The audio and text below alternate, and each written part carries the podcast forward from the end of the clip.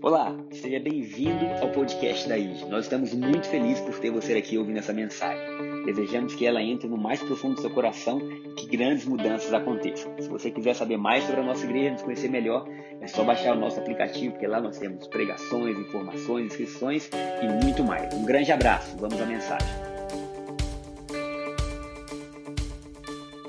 Domingo passado, especificamente, nove horas da manhã, não sei quantos estavam aqui nesse culto. Quem estava aqui no culto? Gente, o louvor tocava e eu me arrepiava. Eu dizia, meu Deus, o que, que é isso? Então, glória a Deus que Deus nos chamou para fazer parte disso. Bom, hoje nós vamos falar sobre fazer parte, o que isso significa. Não só fazer parte aqui do que nós estamos construindo, mas fazer parte do que Deus sonhou. Porque a melhor notícia que a gente poderia ter é que a gente foi convocado para o time do céu que a gente foi convocado para fazer parte do que Deus está fazendo na terra.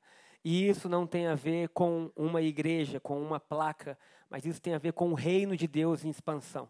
E quando Deus sonhou com você, Ele não sonhou com você fazendo parte só da ID, mas Deus sonhou com você olhando a sua vida do início até o fim dela. De forma que por onde você passar, há uma possibilidade do céu se manifestar. Nós vamos começar vendo então o surgimento da igreja. Eu não ia falar sobre isso hoje, mas no louvor, Deus tocou meu coração. Eu quero ler com vocês então Mateus capítulo 16, começando do versículo 13. Mateus 16, 13. E aí, nesse mês inteiro, a gente vai ter essa série chamada Eu Faço Parte, vai ser bem legal. Eu creio que durante esse ano, durante esse ano que está começando, é verdade, o Espírito Santo vai nos levar a construir de forma mais intencional e mais profunda ainda o que ele tem aqui para este lugar. Amém? Então se prepare porque nós vamos decolar. E durante os próximos três meses nós vamos ter Santa Ceia. Aleluia. Aleluia. Deus é maravilhoso. Todo domingo nós vamos ceiar. Então eu vou correr um pouquinho, porque já são 10 e 10 da manhã. E no máximo 10 e 45 a gente tem que terminar. Porque chega o pessoal das 11 faminto, sedento. E eu queria agradecer a todo mundo do apoio que limpa, organiza a igreja inteira. Chega o pessoal da filmagem, passa as câmeras em tudo que é lugar. É, eu recebi uns números, só para a gente poder aplaudir o Espírito Santo, uns números relacionados a esse ano. O time de dados falou que nós tivemos, passando pela igreja, certo? Entre adultos, crianças, que passaram aqui até hoje, 28.718 pessoas tiveram ouvindo falar sobre Jesus é claro que aqui algumas delas se repetem, mas quando a gente vê o que é um trabalhozinho de todo domingo, pregar, anunciar, falar, louvar, cuidar, isso é o que nós temos construído. Crianças, 3.651 crianças estão recebendo alimento ou receberam. É, visitantes, 510 visitantes a gente teve passando pela igreja. Olha que coisa boa. Então, o Espírito Santo faz o que ele falou que iria fazer e a obra é dele. Eu quero declarar sobre a sua vida que nem olhos viram, nem ouvidos ouviram, nem jamais penetrou no coração humano o que Deus está fazendo por você agora. Mas isso que Ele está fazendo por você agora, Ele revela a você pelo Espírito Santo. Então, Mateus 16, 13. Diz assim: indo Jesus para os lados de Cesareia de Filipe, perguntou a seus discípulos: Quem diz o povo ser o filho do homem? E eles responderam: Uns dizem João Batista, outros Elias e outros Jeremias ou alguns profetas. Mas vós, continuou ele, quem dizeis que eu sou? Respondeu Simão Pedro: Tu és o Cristo, o Filho do Deus vivo. Então Jesus lhe afirmou: Bem-aventurado és, Simão Barjonas, porque não foi carne e sangue que tu revelaram, mas meu Pai que está nos céus. Também eu te digo que tu és Pedro, e sobre esta pedra, esta revelação, eu edificarei a minha igreja, e as portas do inferno não prevalecerão contra ela. Será que você pode aplaudir Jesus por isso? Glória a Deus. Então, esse texto começa dizendo que Jesus pegou os discípulos, os discípulos e os levou a Cesareia de Filipe, que era um lugar que nenhum judeu comum ia. Porque o judeu, ele tinha regras de purificação, regras de santificação, e Cesareia de Filipe era o lugar mais impuro da época. Quantos sabiam disso? Cesareia de Filipe era o lugar onde se adorava todos os tipos de deuses, e lá era considerado a porta do inferno. Então existia uma adoração ali onde crianças eram oferecidas, animais eram oferecidos, existia uma gruta que toda sorte de sacrifício acontecia, e os judeus acreditavam que aquele lugar era a porta dos infernos. Imagina que você, do inferno. Imagina que você acordou um dia com Jesus e Jesus fala assim: "Vamos ali em Cesaré de Filipe". Você fala: "Ai, meu Deus, o que ele vai aprontar agora?" E no caminho ele pergunta algo aos discípulos dizendo assim: "Quem os filhos dos homens dizem que eu sou?" E aí eles responderam: uns dizem que você é Elias, um João Batista ou algum profeta que ressuscitou. E aí vem a pergunta mais importante que Deus tem para nós hoje: e vós? E você? Quem você diz que Jesus é? Porque não adianta o pastor falar, ou um profeta, ou. Jesus perguntou pessoalmente para eles: e vocês? Quem vocês dizem que eu sou? Ao que Pedro respondeu ele, dizendo: Tu és o Cristo, o Filho do Deus vivo. E aí Jesus muito se alegra e fala assim: Bem-aventurado tu és, ou mais do que feliz você é. Bem-aventurado nada mais é do que mais do que feliz. A nossa alegria está na revelação que a gente tem, gente. Jesus falou assim: essa revelação, Pedro, vai te fazer mais do que feliz. Porque não foi nem carne nem sangue que te revelou, mas meu Pai que está no céu. E sobre esta revelação, sobre essa pedra, no grego que está escrito ali, essa palavra pedra não era sobre Pedro, mas era sobre essa revelação, sobre essa rocha. Quem é a rocha? Jesus é a rocha, amém? Sobre essa rocha, eu mesmo vou construir a minha igreja. Então, queridos, a construção de uma igreja não é trabalho humano, é trabalho divino. Não é o homem que constrói a igreja, Jesus constrói a igreja. Então não adianta a gente pensar, puxa, eu vou construir a igreja. Não, Jesus falou: Eu edificarei a minha igreja. E eu tenho uma notícia, Jesus dando a ele: as portas do inferno não prevalecerão contra ela. Irmãos, eu não sei o que você está vivendo nessa manhã, mas a boa notícia de hoje é que as portas do inferno não prevalecerão contra ela. Sabe, as portas da dor, as portas da ira, as portas da escassez, as portas do medo, as portas da falta, sabe, tudo aquilo que os atos errados produzem. Jesus estava dizendo: essas portas não poderão resistir à minha igreja. Irmãos, a igreja é um ser vivo que marcha produzindo transformação. E nessa manhã, sobre a sua vida, tem muita porta que não vai resistir mais. Quando você sai, eu quero declarar algo que está no meu coração desde que eu cheguei. Deus está trazendo cura física a algumas pessoas hoje, nessa manhã. As portas da enfermidade, talvez seu corpo tivesse enfermo, sabe? As portas dessa, dessa, dessa doença, elas não vão resistir. Porque onde existe a revelação de Jesus, as portas da maldade têm que cair por terra. Então a igreja não se move por poder próprio, a igreja não se move por disciplina própria. A igreja não é construída porque homens decidiram fazer isso. A igreja se move porque o poder do Espírito Santo está sobre a igreja. A igreja avança porque ela tem um general que a gente cantava na salinha antigamente dominical, que é aí, ó. Culto das nove da manhã são os crentes mais novos que existem. Desde 1960, né? Seguimos os seus passos, nenhum inimigo nos resistirá, porque nós temos um general. Então, na sua vida, na sua casa, irmão, existe um general chamado Jesus. E quando você tem consciência disso, tudo aquilo que não é dele começa a cair por terra. Amém? Então, quem formou a igreja? Jesus formou a igreja. E Jesus nos deu o privilégio de participar deste lugar. Então, nós vamos passar por quatro pontos hoje na pregação. O primeiro é que nós fomos chamados para fazer parte da família. Fala para quem está perto de você: família. Se Deus tivesse só nos chamado, já seria maravilhoso. Mas Ele nos chamou para família.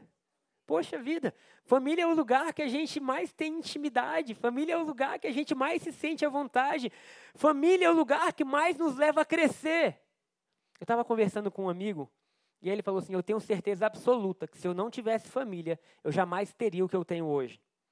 Porque ele falou assim: a família me deu um senso de pertencimento, de construção. Então, tudo que eu gastava para minha destruição, quando eu tive família, eu pensei: puxa, eu quero ter um colégio melhor para meus filhos, eu quero poder fazer isso. E ele se dedicou para a edificação de uma família.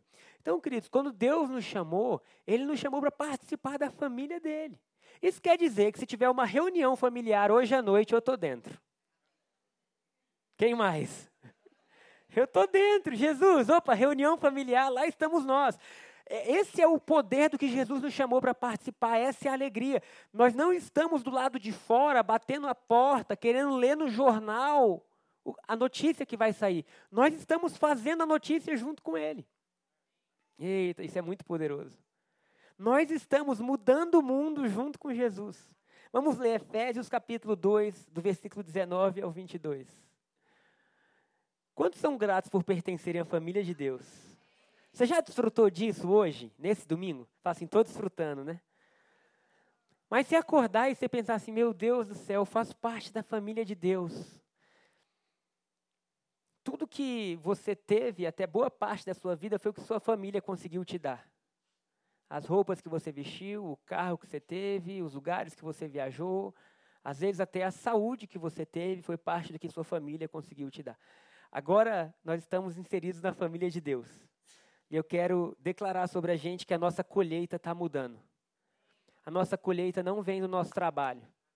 A nossa colheita não vai vir dos nossos amigos.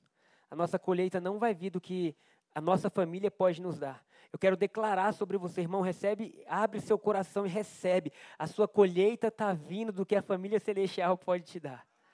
A sua colheita está vindo dos lugares celestiais. Paulo fala em Efésios: vocês estão assentados com Cristo nos lugares celestiais. Vocês foram abençoados com toda sorte de bênção. Esse é o relatório sobre a sua vida, abençoado com toda sorte de bênção. Então vamos lá, Efésios capítulo 2, do versículo 19 ao 22. Assim, já não sois estrangeiros e peregrinos. Aleluia. Assim, agora vocês já não são estrangeiros e peregrinos, mas vocês são concidadãos dos santos e sois da família de Deus. Irmão, fala para quem está perto de você, eu faço parte da família de Deus. Eu faço parte da família de Deus. Amei esse microfone que agora eu posso fazer assim com as duas mãos. Sabe, eu não sou estrangeiro, eu não sou peregrino, eu não sou alguém que estou tentando ter um lugar à mesa. Eu sou concidadão dos santos. Daniel, Daniel é meu parceiro. Isaías, Jeremias, Pedro e Paulo são meus concidadãos. Oh, glória a Deus. A gente só está separado por um curto espaço de tempo. Por um curto. Mas logo, logo, quando esse coração parar de bater, ou quando Jesus nos chamar, a gente vai ver que lá em cima a gente, todo mundo faz parte da mesma família. Ah, glória a Deus. Porque olha, você já viajou para algum lugar? Você já foi estrangeiro ou peregrino? Ah, mentira, gente. Todo mundo já viajou para algum lugar que era turista, né? Você vai para um lugar que você é turista, você não está pensando em edificar nada ali. Você não está pensando em construir nada ali. Se alguém falar para você, olha, você pode me ajudar numa empreitada que vai durar um mês, o que, que você vai dizer? Não, eu estou de passagem, eu não é? Eu não sou daqui. Quando tem alguma coisa importante acontecendo, alguma votação, ou você está viajando e uma pessoa te passa um abaixo assinado, né? Aí você fala, não, eu não sou daqui, eu não, eu, eu não posso, eu, não, eu estou de passagem. O que está acontecendo aqui não tem nada a ver comigo. O que Deus está dizendo é que nós não estamos de passagem nos assuntos espirituais. E que nós não estamos ali vivendo como se a gente estivesse só de visita. Deus nos inseriu. Deus nos fez concidadãos dos santos, parte da família. Isso quer dizer que o que é que esteja acontecendo no mundo espiritual agora está acontecendo com você. Aleluia. Isso quer dizer que o que Deus está trabalhando na terra, Ele está chamando a família e dizendo: ei, vocês fazem parte, vamos construir, vamos nos engajar, vamos mudar o mundo, vamos restaurar pessoas. Deus está pro, pro, projetando, até gaguejei, pro, projetando algo. E ele está chamando quem? A sua família. Porque quando você tem algo importante para fazer em uma família saudável, você chama a família. São os primeiros que você fala em quem eu confio, meu Deus. Quais são as pessoas que dariam a sua vida por mim? E você olha para dentro da sua família. O Evangelho está dizendo que nós éramos peregrinos e estrangeiros. Porque o, o, o, apóstolo Paulo fala assim: vocês não são mais estrangeiros e peregrinos, mas agora vocês fazem parte da família de Deus. Acabei de pensar que minha foto deve estar num retrato no céu.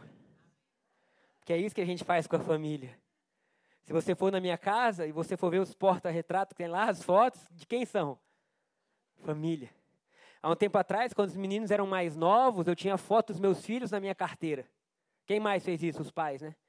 Aí a pessoa fala, qual é seu nome? Eu, não, esquece meu nome, olha meu filho, né? Acabou de nascer, olha que lindo, cara, olha essas bochechas. Você já imaginou que pelo fato de você ser filho de Deus, talvez agora na carteira de Deus, tem uma foto sua.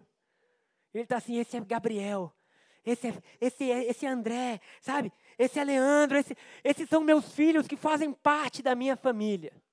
Vamos continuar lendo Efésios 20 edificados sobre o fundamento dos apóstolos e profetas, sendo ele mesmo Cristo Jesus a pedra angular. Irmão, sua vida está edificada sobre Jesus.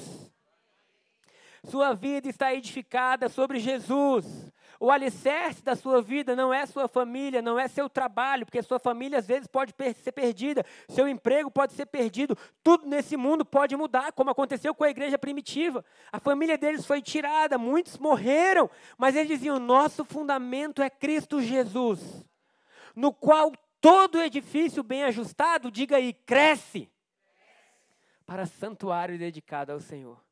Que privilégio a gente pertencer à família de Deus.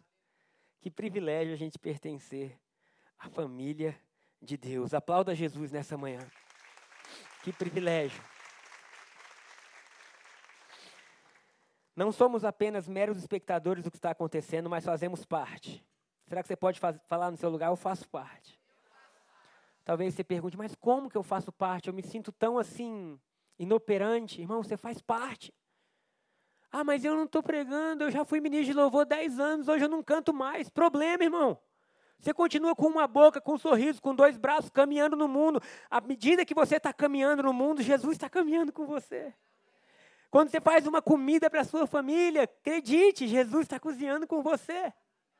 Eu ouvi um testemunho do Paul Yang-Shu essa semana, numa pregação que eu ouvi dele, que muito me marcou. E ele falava de uma irmã na igreja que pedia oração e ele dizia assim: Olha, ora por mim, porque. A irmã pedia, né? Ora por mim, porque minha filha é o próprio diabo, ela está fazendo coisas terríveis. E agora, pastor, não sei mais o que eu faço. Há anos que ela não pisa em casa, ela está dormindo com todos os homens da cidade. Cidade pequena, todo mundo me conhece, não sei o quê. E aí ele falou assim: Você vai mudar tudo isso que você falou dela. Mas é a verdade, pastor? Ele falou: Eu não perguntei se é a verdade. Falou assim: Agora você vai produzir a verdade do céu na vida dela. E você vai imaginar tudo aquilo que você quer ver nela: uma menina santa, uma menina pura, uma menina bem dotada, bem casada, com família. E você vai gerar isso no mundo espiritual. E você vai dizer: Espírito Santo, é isso que eu creio sobre ela. Espírito Santo, você pode encontrar a vida dela. E ela passou alguns meses assim. Passaram-se meses, quem está na igreja? A filha. Passaram-se anos, quem está? A filha, o marido e a família. E a mãe dando um testemunho dizendo: a partir do momento que eu mudei o que eu pensava sobre a minha filha, porque teve um dia que tudo caiu por terra na vida dela. E ela falou assim: quem será que pode receber? Minha mãe. E a mãe recebeu ela com um banquete, dizendo: Vem, filha, você é amada, você é aceita, você é limpa. Jesus te fez para grandes coisas. O fato da mãe ter mudado mudou exatamente o que a filha sentia. Irmãos, nós fazemos parte da família de Deus. Nós não somos meros espectadores. Agora você é um agente de milagre onde você estiver. Você é um agente de milagre para seus amigos, para seu filho. Você é um agente de milagre para você mesmo. Irmãos, tem ideia que Deus deu poder para você mesmo mudar o que você sente? Eu sou um agente de milagre na minha vida. Eu ouvi um estudo. Hoje, hoje, hoje eu acordei, gente. Eu sempre acordo feliz, mas hoje eu acordei brabo de tanta felicidade. Porque eu, eu, eu vi um experimento que fizeram nos Estados Unidos, era assim. Tinha um asilo, e as pessoas que já eram deixadas pela família, doenças severas, graves, não tinham mais nada, e a faculdade foi fazer um estudo nesse asilo, Bruno. Aí chegou no asilo, e assim, vamos fazer um estudo, vamos mudar totalmente o asilo, e vamos levar eles a crerem que, por exemplo, não é 2019 ou não é 2023, é 10 anos antes. E aí o asilo inteiro na época ficou assim, de volta aos anos tal. Então, assim, era 1999, por exemplo. Então, todos eles tinham que falar que não era o ano tal, era 10 anos antes. Uma semana depois, os velhinhos estavam curados de várias doenças, felizes, fazendo baile, Simplesmente porque eles acreditaram que não estava mais no fim da vida. Voltamos 10 anos. Aí eu falei, se serviu para os velhinhos, deve servir para mim. Falei, Gabriel, não é 2023, é 2013. Falei, caramba, eu tenho 24 anos, meus cabelos estão ficando pretos novamente. Eu me recupero rápido, eu sou feliz. Meu Deus, esse é o ano que eu vou casar. E eu fiquei feliz da vida. Eu acordei tomando banho dizendo: Jesus, eu ainda tenho mais 10 anos de sobra.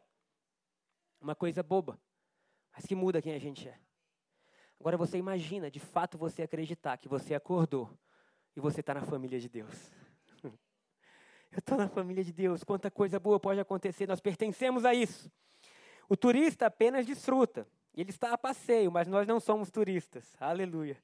Estamos aqui para ficar, para transformar, para edificar. O segundo ponto da pregação hoje é prazer em pertencer. Será que você pode falar isso? Prazer em pertencer. Porque quando a gente fala de uma família, a gente fala de algo que a gente está pertencendo, não é isso? Até o sobrenome nos dá uma, uma, um lugar, né? É ou não é, gente? Quando tem várias pessoas com o mesmo nome, a gente vai para onde? Para o sobrenome. Então, ah, Pedro, na sala do Pedro tinha muito. Aí tem Pedro não sei o quê. Então, na, chamavam ele de Manzoni. Por quê? Porque era tanto nome igual que deram sobrenome. Mas o fato da gente ter uma família nos leva a pertencer. E o evangelho nos leva a pertencer em alegria.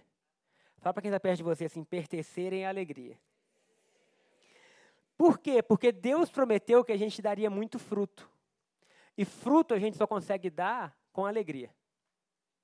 Fruto a gente só consegue dar com alegria. Fruto a gente só consegue dar com alegria.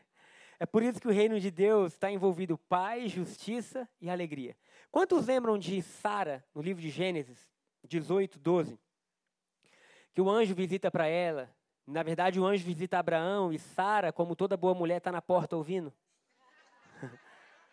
É o que a Bíblia diz, não fui eu. E o anjo fala assim: Você vai ter um filho. E Sara, no outro quarto, começa a rir. E o anjo vai até ela e fala assim: Você está rindo do quê? Aí ela: Como que eu vou ter filho? O prazer já foi. Eu não tenho mais prazer, eu envelheci. Ah, queridos, tem alguma coisa de restauração nessa manhã. Porque Deus restaurou o prazer daquela mulher. Acabei de falar que Deus restaurou anos daqueles idosos, agora Deus restaura o prazer a ela. E Deus fala assim: para você ver que tudo é possível, daqui a um ano você vai estar grávida. E ela volta a ter prazer. Irmão, é difícil você frutificar quando você não tem prazer. É difícil você fazer algo dar certo quando você não gosta daquilo, não é? É difícil.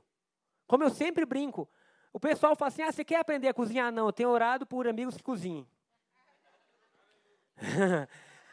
né? Coisa boa, cara, tem gente, tem gente, nossa, eu me emociono cortando esses alhos. Eu, meu Deus, eu quero fugir daqui. Quando estiver pronto, alguém chama em nome de Jesus, né? Marcam essa semana, a gente vai. Aquela carne maravilhosa, que é um dos melhores churrascos, né? Olha. Aleluia, Senhor Jesus, já me sinto mais animado. Mas o prazer faz você frutificar. E por muito tempo a igreja não teve prazer de ser igreja. A igreja não teve prazer. Era muito mais uma obrigação de amar Jesus, sabe? Do que prazeroso. E hoje eu declaro o que nós temos visto e vivido. É prazeroso estar na igreja. É alegre estar aqui. Há um prazer em pertencer. E a partir do momento que nós temos esse prazer, o fruto nasce naturalmente. Irmãos, nesse dia de aniversário, é um dia de declarar, de declaração profética. Eu quero declarar sobre as nossas vidas. Nós vamos frutificar como nós nunca vimos. Sabe, vai ser tanto. O que, que é isso que está acontecendo? Deus restaurou em nós a alegria. Deus restaurou em nós o bom humor. Diziam antigamente crente é chato, mas a gente não. Essa semana eu vi um negócio, gente, que eu fiquei rindo. A, a, a Maite, enfim, uma das pessoas aqui da igreja, falou assim: o idiense é diferente. Aí eu. Ela continuou falando 10 minutos. Eu, mas o que é idiência? Ela, quem é da Ídia? Eu, ah, não, Maite. E ela dizendo assim, sabe, há uma alegria, queridos. É como o apóstolo falou, né? Cada igreja tem a sua forma de ser, a sua operação, e glória a Deus por isso. Já já a gente vai chegar no corpo de Cristo. Mas de fato, se Deus está tocando a música para a gente dançar, a gente se alegra. E eu já estou vendo o futuro, eu já estou alegre. Porque aquele que começou a boa obra em você e em mim, ele é fiel para completar. E nós, enquanto a obra está em. Boa, Raniel. E nós, o nosso, sabe aquele negócio, calma, estamos trabalhando para melhor receber você, né? Estamos em obras. Sabe, a nossa vida é uma constante obra, Deus está trabalhando em nós, e isso nos deixa felizes. Porque quem a gente era, nós não somos mais. Amém? Então, prazer em pertencer. Gênesis 18, 12 diz assim: Riu-se, portanto, Sara em seu íntimo, considerando: Agora que estou velha e velho meu Senhor, ainda teremos prazer sexual. É isso que o Evangelho faz. Restaura em nós o prazer do relacionamento com Deus e, consequentemente, os frutos vêm. É isso que o Evangelho faz. Restaura em nós o prazer de estar em família de novo. Restaura em nós o prazer de louvar. Restaura em nós o prazer de construir. Retira em nós o sentimento de dono, como por exemplo a Ana estava se emocionando de dizer que hoje no louvor as músicas foram feitas por algo que ela ajudou a construir. No Evangelho a gente não tem isso é meu. No Evangelho a gente diz isso é nosso. É Jesus que está brilhando, Ele é o Rei de toda a glória. Então que sobre nós o Evangelho devolva, né, restitua o prazer de nós sermos igreja. Chegamos ao terceiro ponto da nossa palavra, que é o corpo de Cristo. O corpo de Cristo. Aleluia. Quantos são gratos por pertencerem ao corpo de Cristo? Como nós vimos no início, a igreja não é uma construção humana, mas é um sonho divino. E Jesus é quem edifica. 1 Coríntios capítulo 12, versículo 27, Thaís, por favor. 1 Coríntios 12, 27. Ora, vós sois o corpo de Cristo e individualmente membros desse corpo. Queridos, nós somos o corpo de Cristo. E um corpo, ele tem várias partes, mas o importante é que cada um de nós constitui o corpo de Cristo Jesus na terra. E o corpo, ele tem que fazer o que a cabeça manda. Se o corpo não está respondendo à cabeça, a gente tem uma disfunção. Então, a Bíblia está nos dizendo, Paulo está dizendo assim, vocês são o corpo de Cristo, sabe? Vocês fazem parte de algo muito maior. E num corpo, cada lugar é de um jeito. E nós fazemos parte de uma igreja que vai muito além de ID, ou de batista, ou de metodista. Nós fazemos parte da igreja que é o corpo de Cristo Jesus. Se você estiver em Brasília congregando aqui, você faz parte do corpo de Cristo Jesus. Mas se um dia você falar, pastor, a minha estação na igreja terminou, eu, eu, Deus está me chamando para outro lugar, eu vou dizer assim, irmão, em nome de Jesus, seja abençoado e vai, porque nós não estamos construindo uma igreja, nós estamos construindo um reino. E se essa visão estiver em nós, nós vamos ser livres para chegar, estabelecer, frutificar. E no dia que Deus disser o tempo acabou, nós choramos de alegria e enviamos as pessoas como era na igreja primitiva. Porque nós não estamos querendo construir uma marca, nós queremos ter a marca, nós não queremos ser nada, nós queremos que Jesus seja tudo. Porque no dia que Jesus for tudo, nunca vai faltar nada. Essa, é, gente, é Jesus que edifica a igreja. Irmãos, é Jesus que edifica a igreja. Posso dar um testemunho? Rápido.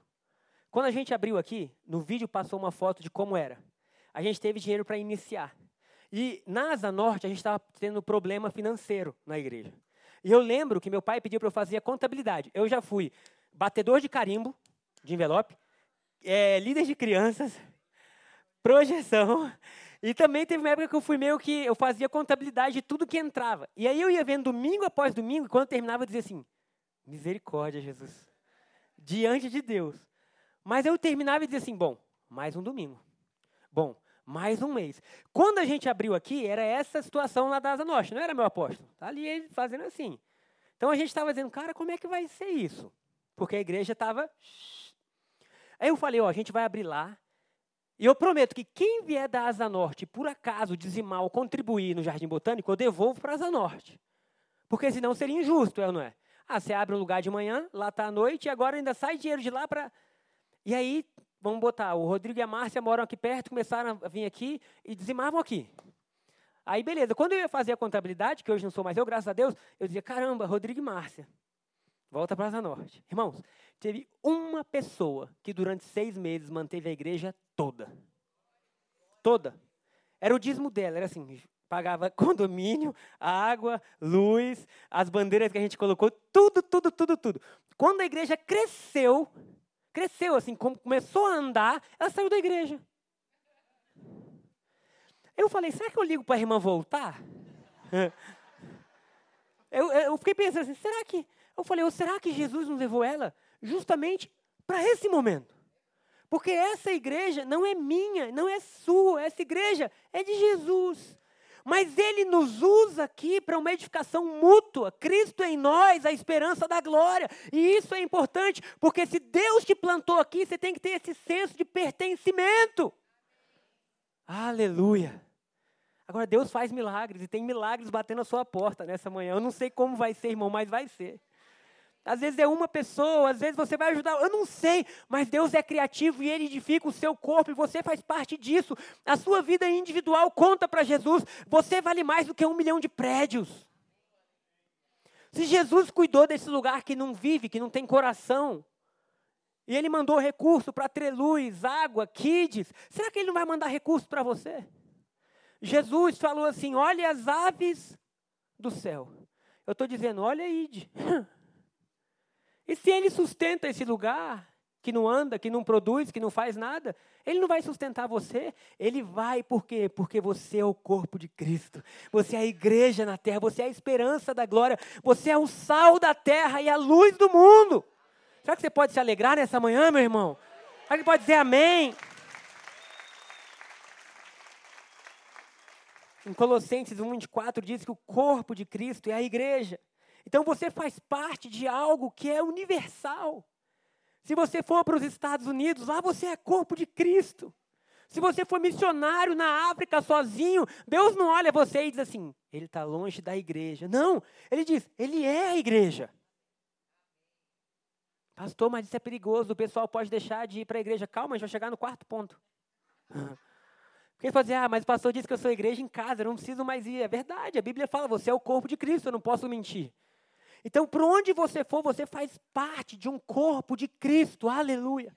Se por acaso você ficar doente por um. Cadê a Júlia? Júlia do Elias? Se por acaso você tivesse ficado doente, ficasse um tempo sem vir à igreja, você nunca deixou de ser igreja. Deus te encontra onde você está. Eu quero declarar sobre a sua vida, Júlia, restauração total. Que em breve você vai estar dançando por este lugar, sendo curado, porque isso é o que nós cremos. Mas ela passou um tempo que não podia vir. E hoje, quando eles chegaram, meu coração se encheu de alegria. Isso é ser igreja. Se alegrar com os que se alegram, chorar com os que choram. Quantas vezes mandei mensagem, Elias? Manda notícia, velho. Como que tá? Eu orando, Elias. Porque isso é o poder de você fazer parte de um corpo. Porque a sua vitória não é só a sua vitória. É a vitória de um monte de gente. E às vezes a sua lágrima não é só a sua lágrima. É a lágrima de um monte de gente. Porque agora vocês são um corpo. E se o corpo tem uma parte que está doendo, dói em todo mundo, é, não é? Se o cotovelo está doendo, parece o corpo. Ai, meu cotovelo está meio ruim, né? Ai, meu... Então, Jesus está dizendo assim: vocês fazem parte do meu corpo. Que grande privilégio é a gente fazer parte do corpo de Cristo. Paulo falou assim, se eu não me engano, em Coríntios, que assim como Moisés cuidou do tabernáculo, Jesus cuida da igreja, que é o seu corpo. Irmão, Moisés, ele fazia tudo perfeitinho. Eu falei, cara, agora quem cuida da gente é Jesus. Quantas mulheres nós temos aqui que cuidam do seu corpo? Amém? Passa aquele creme. Aleluia. Gasta um dinheiro. Olha para você e fala, está na hora de fazer uma plástica,zinha, melhorar aqui, ali hora disso, daquilo, é ou não é? Você olha para você e você quer cuidar do seu corpo. Irmão, Jesus está olhando para você e dizendo assim: deixa eu cuidar de você.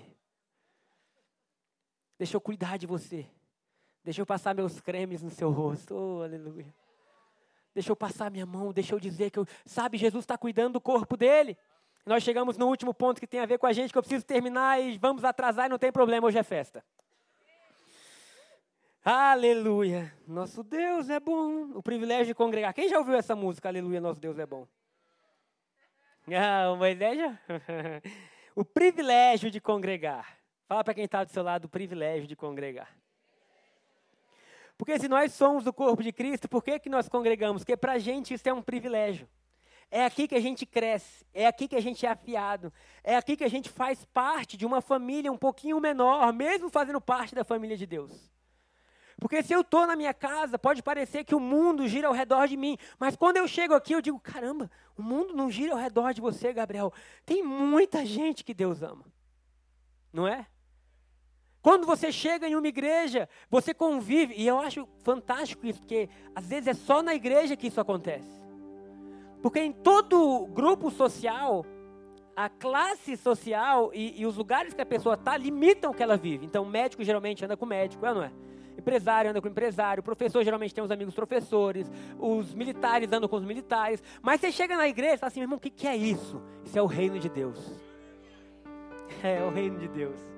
Tem o cara que chegou ontem, tem o cara que tem 15 anos, tem um que é deputado, tem outro que é não sei o quê, mas aqui está todo mundo junto, levantando mãos santas, dizendo: Nós somos um corpo, não é sobre mim, é sobre nós. E é aqui, é nesse lugar que a nossa orelha é puxada, dizendo: Você está errado. Eita Jesus. É neste lugar que você encontra pessoas para orarem por você. Ei, vamos orar. Me ajuda em oração por isso, por aquilo. Você cria amigos, você tem vida, você tem família. Você sai daqui e você encontra aquelas pessoas que estão mais próximas de você e fala assim: vamos almoçar onde? Eu não é? Vamos fazer o quê? Queridos, esse é o poder da gente congregar. Eu sou grato em pertencer a uma família. E eu sou grato que nesse ano de 2023 Deus me colocou nessa família. E eu creio que eu vou pertencer a ela em 2022. Eu estou além, aleluia. Já estou no futuro. Que 2022, sabe? É um prazer congregar, mas congregar, irmão, dói. Congregar às vezes não é tão fácil. Porque dentro de uma família tu vai ter o tio chato. Não é? Tu vai ter o primo. Sabe, meu irmão, que cara mais Aí você chega na igreja, tá ele logo na recepção, paz do Senhor, e você fala, paz do Senhor. cara, esse cara parece que tem três cultos na igreja, mas ele vai no culto que eu vou. Mas é aí que Deus está dizendo, ei meu irmão, eu estou te amansando, eu estou deixando seu coração em paz, eu estou mudando seu caráter. E aí você vai encontrar pessoas que vão te levar a crescer, amém? Esse é o poder de congregar. Porque quando a gente congrega, quando a gente participa, a gente fala, isso que está acontecendo é meu também. É ou não é, gente? O avanço desse reino que Jesus está fazendo através dessa igreja é meu também. Eu vou pertencer no voluntário, eu vou pertencer nas equipes, eu vou pertencer nos cultos, eu vou pertencer financeiramente, eu vou estar tá junto, sabe? Se precisar limpar o chão lá, eu tô. Vem cá, Débora, corre aqui.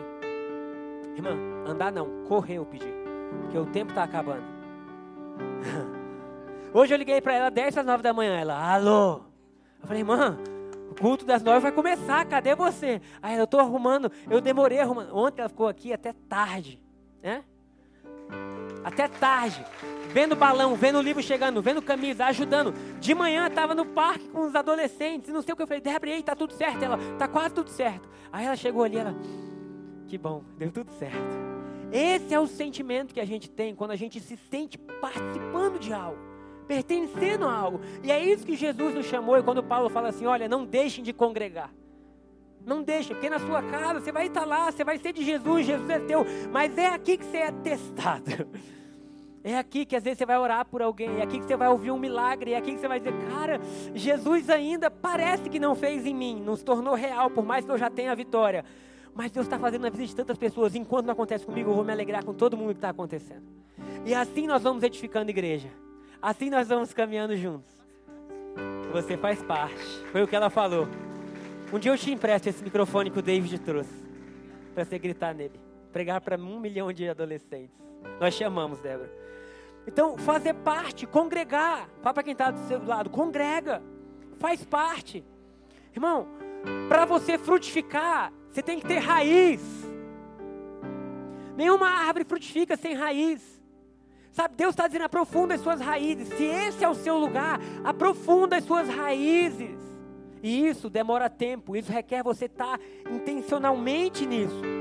Porque sabe, a gente chega num lugar e fala assim: ah, vai ser maravilhoso. O que, que eu faço? Calma, aprofunda a raiz, vê o que você gosta. E a partir do momento que você está com as raízes profundas e o rio de Deus fluindo, você frutifica.